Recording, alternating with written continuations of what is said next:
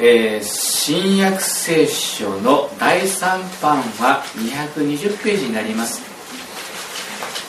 聖書のお持ち聖書をお持ちの方はぜひ開けて、えー、その聖書の言葉に目を留めていただきたいと思いますが、えー、聖書がどうしても見にくいとか、えー、開けにくいという方がいらっしゃったら全てスクリーンの方に出ますのでそちらの方をご覧いただきたいと思います。では使徒の働きの7章の39節から42節までをゆっくりとお読みしましょう。はい。ところが私たちの先祖たちは彼に従うことを好まずかえって彼を退けエジプトを懐かしく思って私たちに先立っていく神々を作ってください。私たちをエジプトの地から導き出したモーセはどうなったのか分かりませんからとアロンに言いました。その頃彼らは格子を作りこの偶像に供え物を捧げ彼らの手で作ったものを楽しんでいました。そこで彼は彼らに背を向け彼らが天の星に仕えるままにされました。預言者たちの書に書いてある通りです。イスラエルの家よあなた方はアラムにいた40年の間に贈られたものと供え物とを私に捧げたことがあったのか。はい。今日はこのところから、えー、モーセを退けた民ということで、えー、お話をしたいと思います、えー、皆さんには、え印象に残る指導者、えいらっしゃいますか？印象に残る指導者。もしくは印象に残る先生。もしくは印象に残る恩師。もしくは印象に残る監督。もしくは印象に残る名コーチ。皆さんの中にいらっしゃいますか、まあ、人生の中でですね、まあ、この人素晴らしいなこの先生は素晴らしいなと思う人は何人かこういらっしゃると思いますけどね。今このプロ野球の世界でもですね監督の交代というものが注目されています。で巨人はこの原監督に代わりましてえー、高橋由伸選手が有力候補としてね上がりまして、えー、昨日だったですかね、あのー、承諾しまして監督になるそうですけどね。阪神は誰に変わったんですか？はい、えー、和田監督に代わりましてですね、まあ、鉄人兄貴と言われるですねこの金本さんが、えー、就任しました。ですからね今年は新しい監督になりましてプロ野球がこの面白くなるんじゃないかというふうに注目されています、まあ、特にですねこの金本監督の,、ね、この阪神ですね、えー、この阪神が途中で失速しなければ、ね、失速いつも失速してしまうんですよね。失速しなくてこの優勝争いに加わった場合。わかりますね？優勝こう優勝争いに加わった場合の経済効果経済波及効果っていうのはもうね出てるんですもう出てるんです。ままだね始まってないんですよ。始まってないんですけどももう阪神がね優勝争いに加わったらこれくらいの経済効果ができるあ出るだろうって出てるんです。どのくらいのね経済効果か言いますとですねどのくらいだと思います？阪神が優勝じゃないよ。優勝争いに加わっただけで、うんどのくらいの経済波及効果があるかというと42億円だそうです。ねえ。本当新しい監督には大きな期待が寄せられているっていうことかもしれません。やっぱりどんなスポーツでもそうだと思いますけども監督次第と思うんです。チームが強くなるのもチームが弱くなるのもチームがまとまるのもチームがバラバラになるのも監督次第なんです。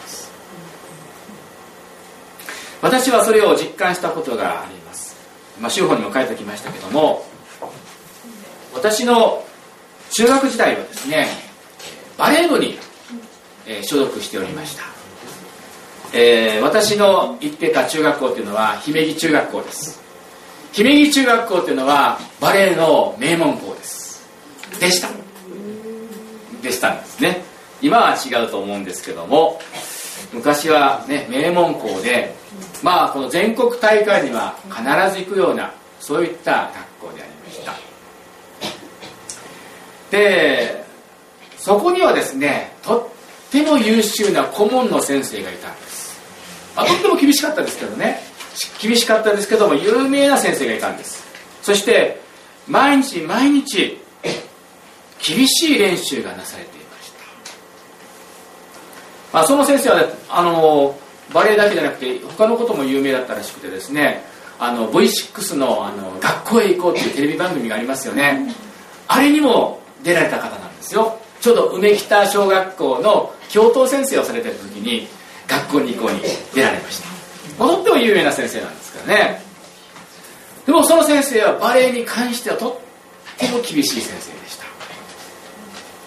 で私がなぜその厳しいバレー部に入部したかと言いますとこのクラスメートですねこの友達になった人が「えー、鶴田君バレー部に入ろうや」って言うんですよなんで？って私はバレーしたことないないんだけどバレー部に入れよって聞かれたものですからねなんで？って聞いたらその友達が言うんです。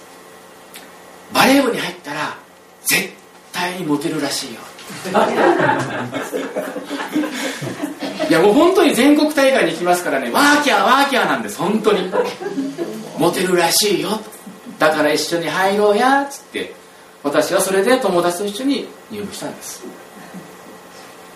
まあそれがきっかけだったんですけどもでもめっちゃくちゃ厳しい練習でした。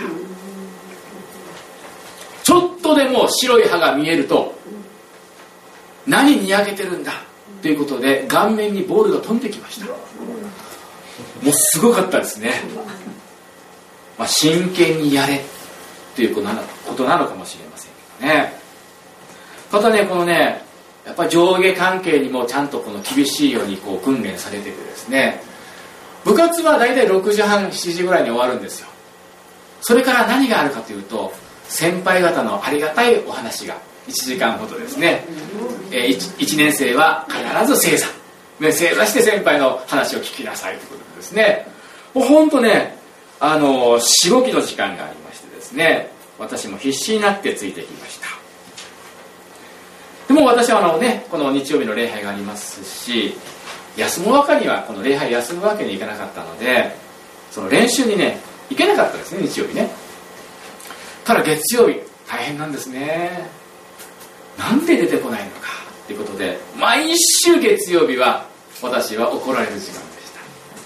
またね大切なこの試合にも出られなかったのでもう1年生の終わりにはもうバレー部をこのやめなければならなかったんですね。で私は、えー、バレー部を1年間で辞めました。でもねその姫木中学校のバレー部にいたっていうだけでですね鼻が高いんですよ結構ね。話が合うんですけどね。まあ辞めたというよりも実は辞めさせられたんです。なぜかというとそのスパルタ、ね、厳しい先生だったので私が日曜日の練習に来ないとチームが乱れてしまうということでやめてくれと。いうことだったんですね。それでまあ、C ビデオを切らした先生が私を職員室に読んでですねこう言いました。お前はバレエを取るか礼拝を取るかどっちらどちらかにしろということでですね。本当に職員室に呼び出されてそう言われたんです。お前はバレエを取るか礼拝を取るかどっちかにしろで私は迷わず礼拝を取りますと言いました。それで先生はですねならバレー部をやめろと言ってですねとっても憤慨されました、ね、バレエ命の先生でしたからバレエ以外に大切なものがあるかってですね、まあ、そういう感じだったんです。でもその先生がですね私がこの職員室を出る前にこう言いました。お前は牧師にでもなるのか？って言ったんです。それで私はですねはいとだけ答えて職員室を出ました。私にとってそれが人生初の牧師になる宣言だったんですね。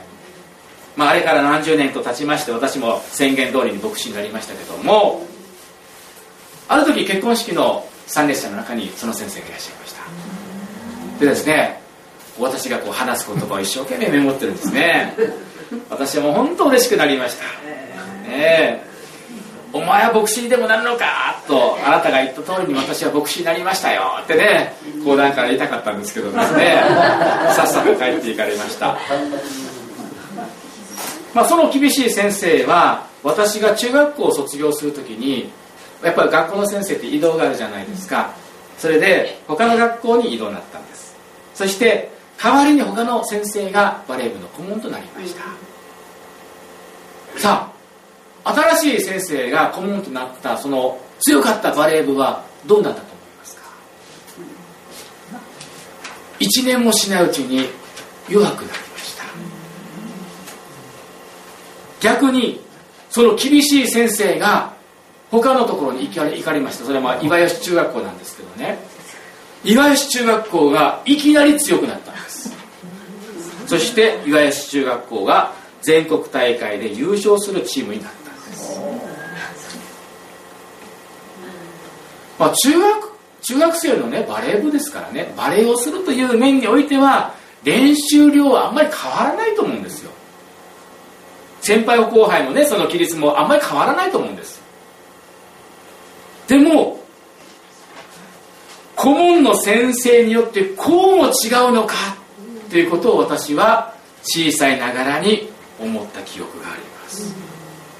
本当監督の先生次第なんです、まあ、都城の野球部もそうですよね。常連校だったじゃないですか。都城の野球部。都城高校ですねあそこにありますけど。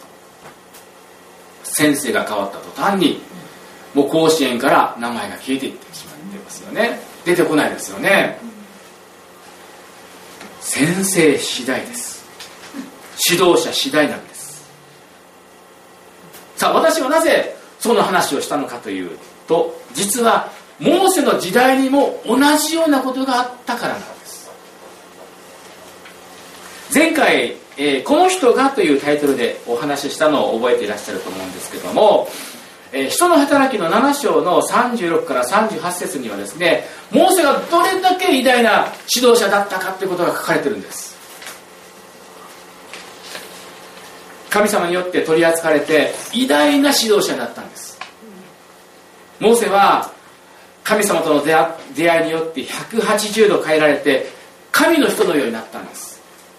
そしてエジプトでは数々の奇跡を行って航海を分け荒野では40年間不思議な技を行ったと聖書は記しています。まあ本当ですね。人々から見たらエジプトの区域から解放してくれた救世主ヒーローもしくは絶対者のように見られてたんです。まあ、偉大な指導者と言ってもよいかもしれません、まあ、あのですねエジプトの王様パロでさえも手やも足も出すことのできなかった素晴らしい指導者だったんです。モーセという人ですね。ところが事態は急変するんです。それが今日お読みしました聖書の箇所なんです。偉大な指導者がいなくなった時期があるんです。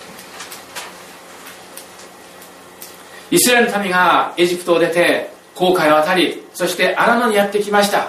そしてですね荒野にやってきてそれからずっと歩いていってシナイ山の麓にやってきたんです。さあシナイ山の麓にやってきた時に神様はモーセを呼び出されました。山に登ってきなさい。さあ何があったのでしょうか。山に登ってきて10回が与えられるんですよ。さあ山に登っていきました。それがですね出エジプト記の19章に書かれています。まあ皆さんもね家に帰ってね開けてみてくだされば分かると思いますけど19章にモーセが呼び出されてるんですね。そして20章から31章まで山でどんなことがあの語られたのかが記されてるんです。だから20章から出エジプト記の20章から31章まではシナイ山の山での出来事なんです。その出エジプト記の20章から31章までが40日間の出来事なんです。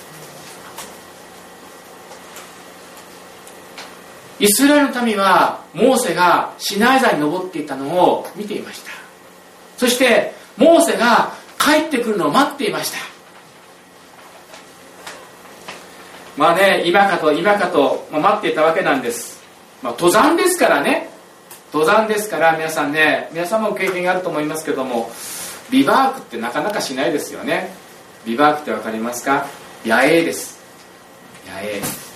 ねまあ、山小屋に泊まるかもしくは日帰りで降りてくるかどっちかですよね。モーセは 80, 歳80歳過ぎのおじいちゃんです。ね。ですからねそんな、えー、23日も1週間も10日もですねいるわけがない。頂上にいられるわけがない。モーセはどうなったんだろうか。ってみんなは心配し始めたんです。でもいくら待っても降りてきませんでした。40日後に降りてきたわけなんですけどもいくら待っても降りてこなかったので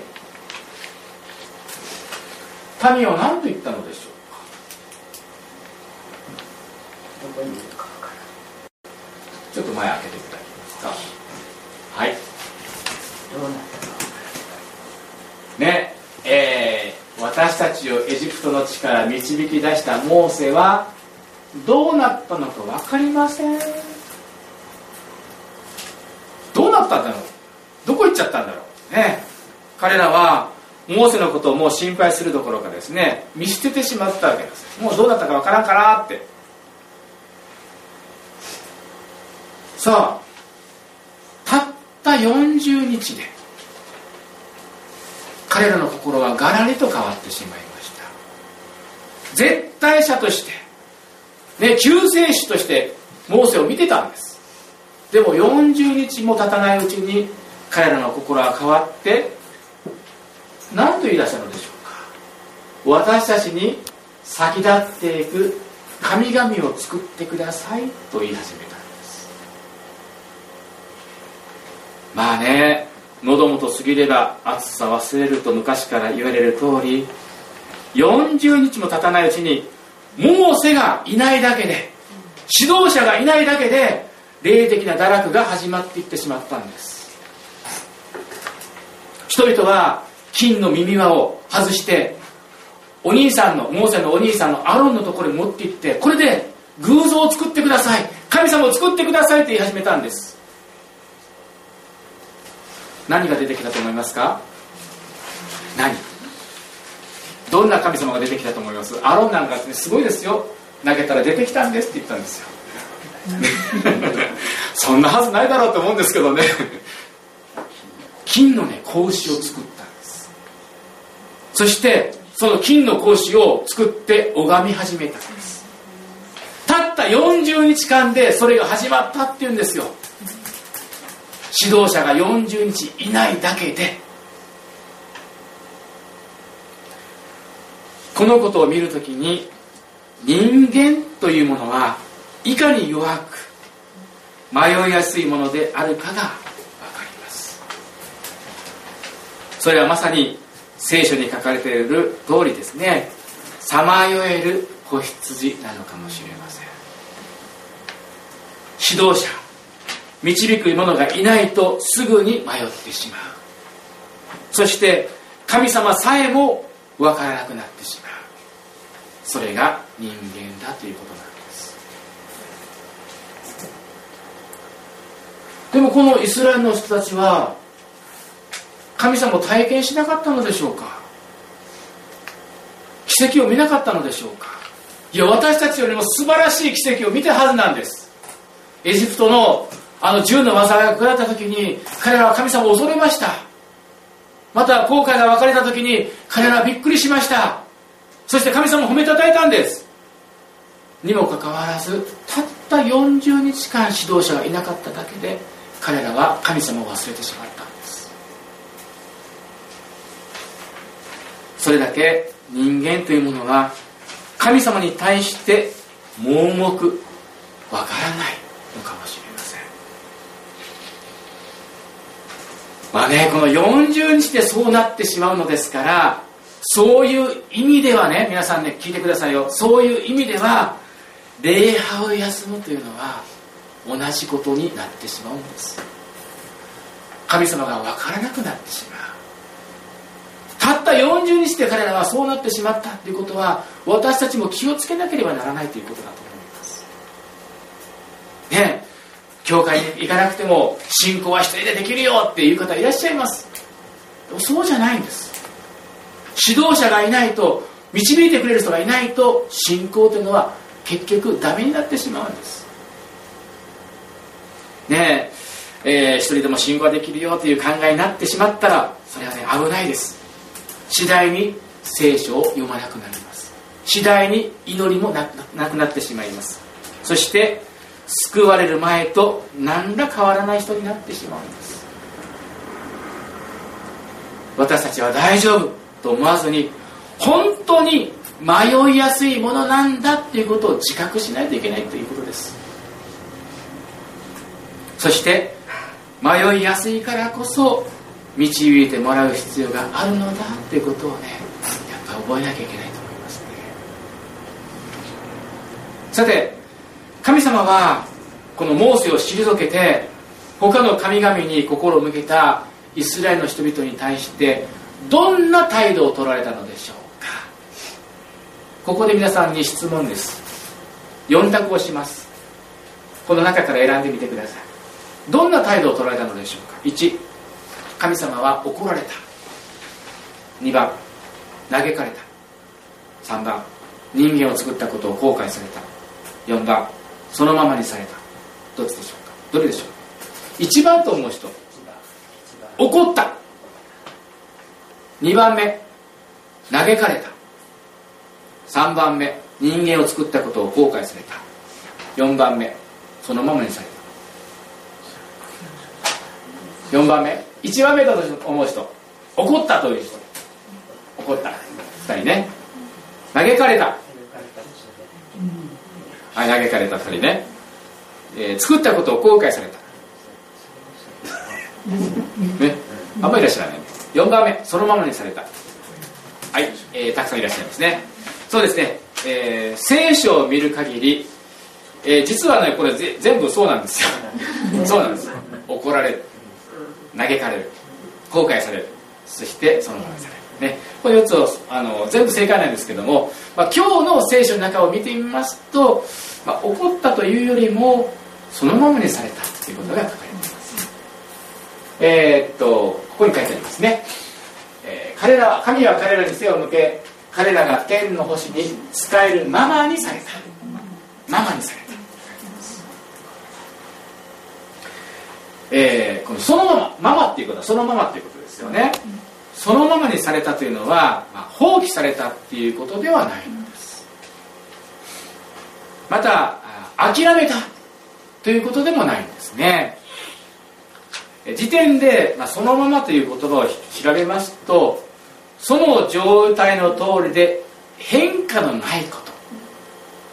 何の力も加えないこと。ね。何の力も加えずそのままでしておくっていうこと。それはそのままですね、まあ、いわゆる神様という方はモーセを退け他の神々に心を向けた民に対して強制的に何かをされる方ではなかったということなんです。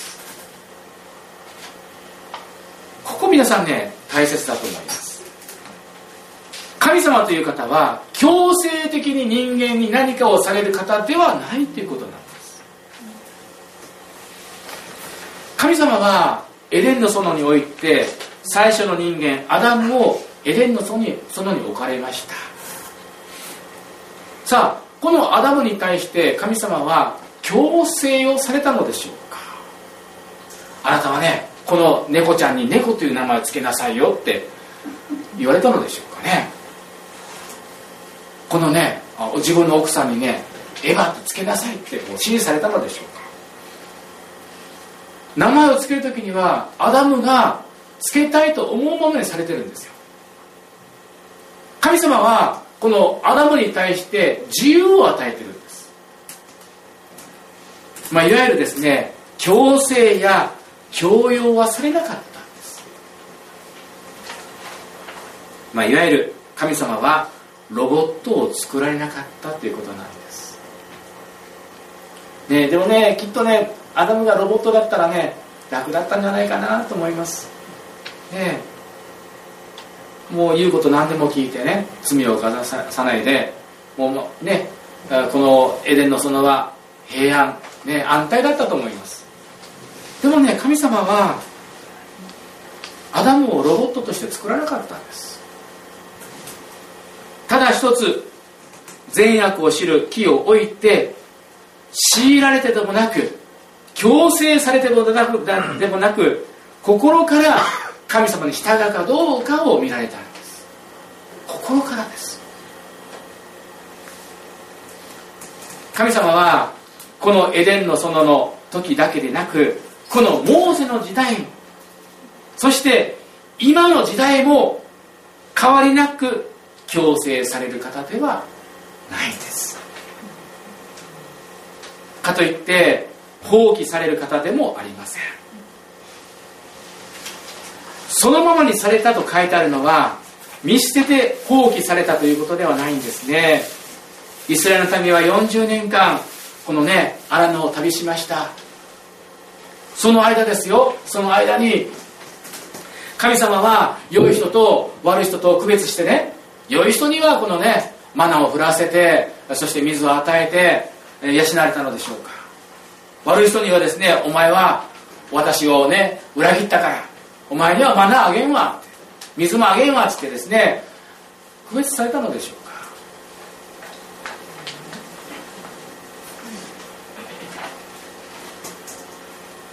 モーセを退け他の神々に心を向け金の格子を礼拝し誠の神を礼拝しなかったイスラエルのためにも同じように神様はマナを降らせました。水を与えられました。それだけでなく昼は雲の柱夜は火の柱を持ってイスラエルの民みんなを導かれたんです。神様はこの神様に背いた人モーセを退けた人それを一瞬にして消すことはできないんでしょうか。一瞬にしてその人たちを滅ぼすことはできなかったのでしょうか？できるんです。でもなぜそれをされたされなかったのでしょうか？なぜだと思います？皆さん。なぜ彼らを一瞬に滅ぼさなかったのでしょうか？言うことを聞かないんですよ。うなじの怖い民だってね毎回言われてます。でもなぜその人たちを滅ぼさなかったのでしょうか？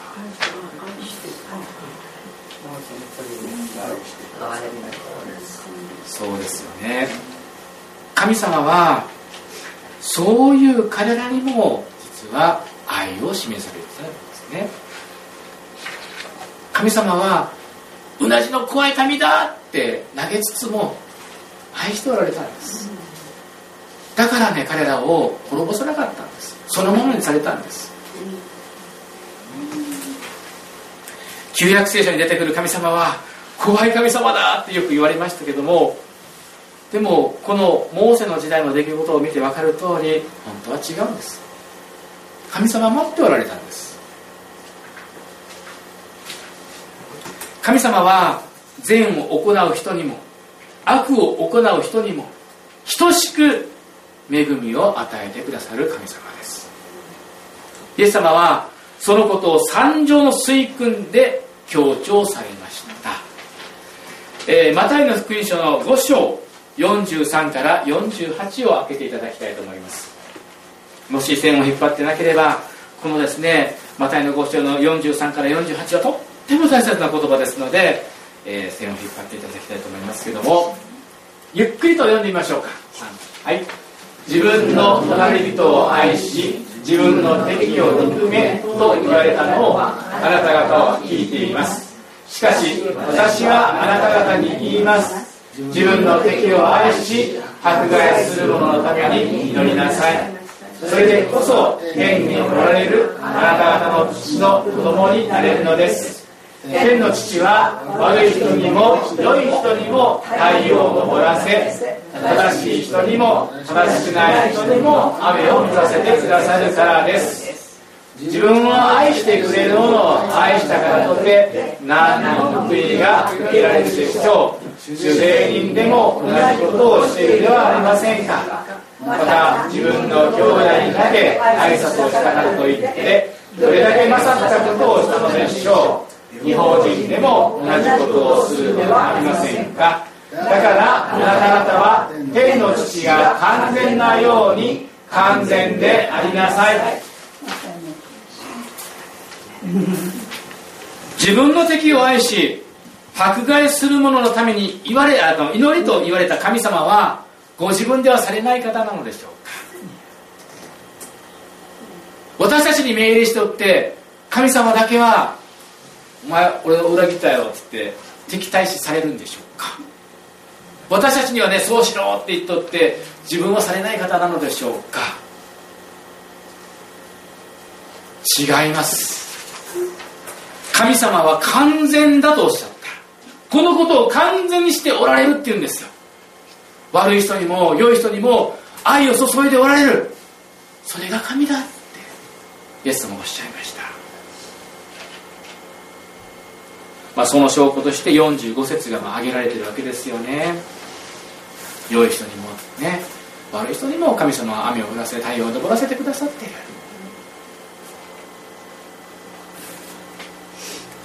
皆さんね、まあ、あのエゼキエル書っていうところにねあのとってもね、えー、このヤクザの方々がね感銘する言葉が載ってるんだそうです。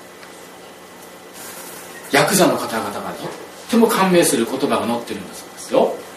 どんな言葉が書いてあるかというとね神様は、まあ、いわゆるその聖書の聖書の言葉通り言いますとですね私は悪人が死ぬのを喜ばないって書いてある。この言葉をねあのヤクザの今牧師をされてますね。そのヤクザの方がね刑務所でその言葉を開いた時にねはあって感銘を受けてそれで彼がクリスチャンになったんです。私は悪人が死ぬのを喜ばない。神である主の蜜げ。彼がその態度を悔い改めて生きることを喜ぶって書いてあるんです。いや滅ぼしてもいいんじゃないってうなじの怖い民でしょって。でもそういう人たちが死ぬのを私は喜ばないよっておっしゃっておられます。神様の思いは強制されてでもなく強要されてでもなく心から悔い改めて神様に従うことを願っておられるんです。だからこそイスラエルの民をそのままにされたんです。強要されませんでした。そのままにされたんです。それはね悔い改めて立ち返るチャンスを与えておられたっていうことなんです。皆さんここが大切ですよ。悔い改めるチャンスを与えておられたんです。それは私たちも同じなんです。このようにまだ生かされているのは生きているのは今日私たち命があるのは実は悔い改めるチャンスが与えられているっていうことなんです。聖書は言います。人は一度死ぬことと死んだ後に裁きがあることが定まっているって書かれています。一度死ぬことと死んだ後に裁きがあることが定まっている。死後に裁きがある。でもその時まではまだチャンスがあるっていうことなんですよ。天罰が下らないから大丈夫大丈夫ということじゃなくて今この瞬間にこそ悔い改める機会がまだ与えられている。んですだからこそ神様はこのイスラエルの民をそのままにされたんです。私たちもそうなんですよ。今あるのはまだ悔い改めるチャンスがあるんですよ皆さん。でもどうでしょう皆さん。悔い改めていらっしゃいますか？神の国は近づいていますよ。イエス様おっしゃいましたね。悔い改めなさい。神の国は近づいたからっておっしゃったでしょ私たちには悔い改めるチャンスがまだ与えられてるんですからもし私たちの心の中に何かね責められることがあるならば今日私たちは悔い改める必要があると思います。さあ修法の3番目いきたいと思いますけども捨てなければならないものがあります。ではなぜイスラエルの民はモーセをいとも簡単に退けて誠の神様を退けて自分たちを導くための金の格子を作ってそれを拝んだのでしょうか。皆さんに質問です。なぜなぜなのでしょうか。40日間たった40日間でなぜそのようにコロって変わってしまったのでしょうか、まあ、もちろん指導者がいなかったからっていうこともあります。でもね根本的な理由があるんです。なぜそういうふうに昔に戻りたい。あ他の神様を拝みたい。って思ったのでしょうか。それにはね理由があるんです。それが7章の39節に記されています。人の働きの7章の39節です。ちょっと開けていただけますか次です。はい。ここにねなぜモーセがいなくなった途端に彼らの心が変わってしまったのかの理由が書いてあります。何でしょうか？エジプトを懐かしく思ったというところに理由があるんです。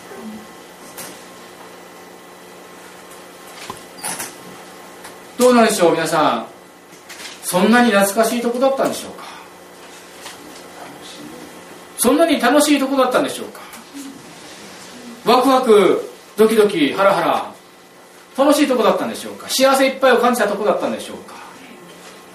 彼らは助けてくださいって神様に叫んだとこなんです。でも彼らはそこを懐かしく思いました。まあね生まれ育ったとこですから懐かしいなと思うことは悪いことではないと思いますけどもでもね皆さんねこの皆さんの聖書の、えー、脚中がある聖書ありますよね、えー、ここに脚中がある方いらっしゃると思いますけどもここにね直訳が載ってるんですね。どんな直訳が書いてるかというとちょっと読んでみてください。何て書いてあります？直訳は。直訳。心の中ではい。心の中で振り向いたって書いてある懐かしく懐かしく思ったっていうことはね心の中で振り向いたっていうんです。これをねあのリビングバイブルでね読みますとねこんな言葉になっています。はい。しかしご先祖はモーセの言うことに聞き従おうとせずしきりにエジプトに帰りたがりました。心がもう後ろ向きになってるから。ね心が振り返ってるからしきりにそう従ったっていうんですよ。イスラエル民はどこに向かってたんですか？血と水の流れる地です。約束のカナンの地です。でも彼らはそこを見据えないで自分たちがいたエジプトへ。ね区域しかなかったはずのエジプトへ戻ろうとしたのです。気持ちがそうだったから。戻りたいな。懐かしいな。と思ったから彼らはすぐにモーセを捨ててエジプトに帰ろうという気持ちを持ち始めたんです。だからこそ彼らはですねエジプトで拝んでいた他の神々をすぐに作ってしまったんです。さあ皆さんねこのエジプトというのは一体何を指しているのでしょうか？私たちクリスチャンにとってこのエジプトというのは何を指していると思いますか？救われる前の世界です。私たちクリスチャンにとってこのエジプトというのは救われる前の世界を見しています。私たちはイエス様によってこの世からあがない出されました。救われました。にもかかわらずこのイスラエルの人と同じように救われる前のやってたことを懐かしいなって思う思いがやってくるんですよ皆さん。あのことをやってみたいな。タバコを吸ってみたいな。お酒を浴びるほど飲んでみたいな。あのバーに行きたいなってですねいろいろとこう救われる前の楽しかったことがよみがえってくるんです。そうするとそれが懐かしくなって心が後ろ向きになってしまうんです。天国じゃなくて目指してる天国じゃなくて私たちが救われる前のことが心の中にとど、まり続けてくるんです。実はそれこそサタンの罠だと思います。サタンは救われる前のことを思い起こさせ懐かしく思わせて後ろ向きにさせるんです。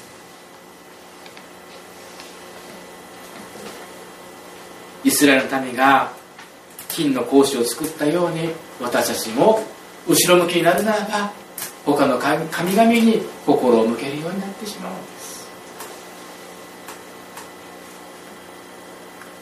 ですから私たちは救われる前の密かに楽しんでいた罪と呼ばれるものを懐かしく思ったりする思いを捨てなければならないんです。どうでしょう皆さんね救われる前にやってたことって懐かしく思ったりすることってあります？どうなんでしょ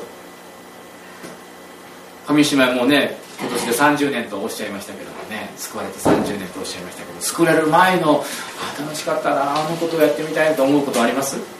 ないですか？中にはねいらっしゃるのねもうパチンコのあのじゃんじゃらじゃんじゃらというこのねパチンコが落ちてくる音を聞いたらもうねしたくてたまらないってね思う人だっているわけなんですよ。でも私たちはねそういった救われる前に楽しんでた罪と呼ばれるものを私たちは楽しむ心を捨てなければならない。と思いますどうでしょうか？このイスラエルの民は約束の地に入れたのでしょうか？入れなかったんですよね。入れなかったんです。私たちもそこに戻ってしまうならば神様が約束してくださった天国には入れなくなってしまうんです。さあ聖書を一箇所開いて終わりたいと思いますけどもローマ人の手紙の6章の21節を開けていただきたいと思います。ローマ人の手紙の6章の21節から23節です。まあ今日の週報のですね、えー、聖句になっていますけども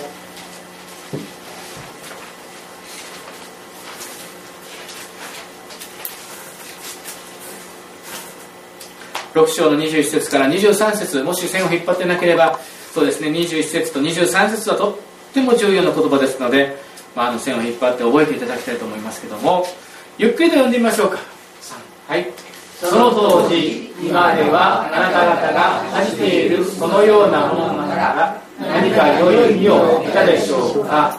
それらのものの行き着くところは死です。しかし今は罪から解放されて自分の奴隷となり聖域に至る身を得たのですその行き着くところは永遠の命です罪から来る報酬は死ですしかし神のくださる賜物は私たちの主イジスとイエスにある永遠の命ですはい。今ではあなた方が恥じているそのようなものの中から何か良い良い身を得たでしょうか。いわゆる過去から。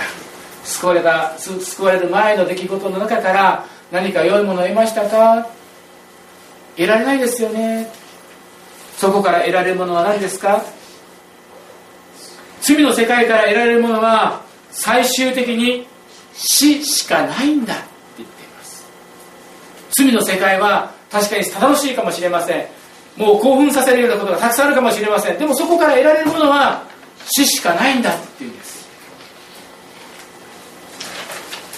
たとえお金持ちになったとしても行き着くところが永遠の滅びであるならば何の意味があるでしょうか？聖書は言います。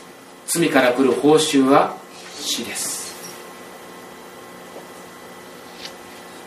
であるならば私たちはイスラエルの民がエジプトを懐かしく思い導くモーセを退けて他の神々に心を向けたようなことをせずにですね神様が導いてくださる天国を目指してただイエス様だけを信じて歩む必要があるのではないでしょうか。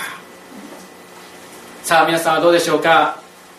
イスラエルの民はモーセを退けましたがあなたの生活の中でイエス様を退けてはいませんか。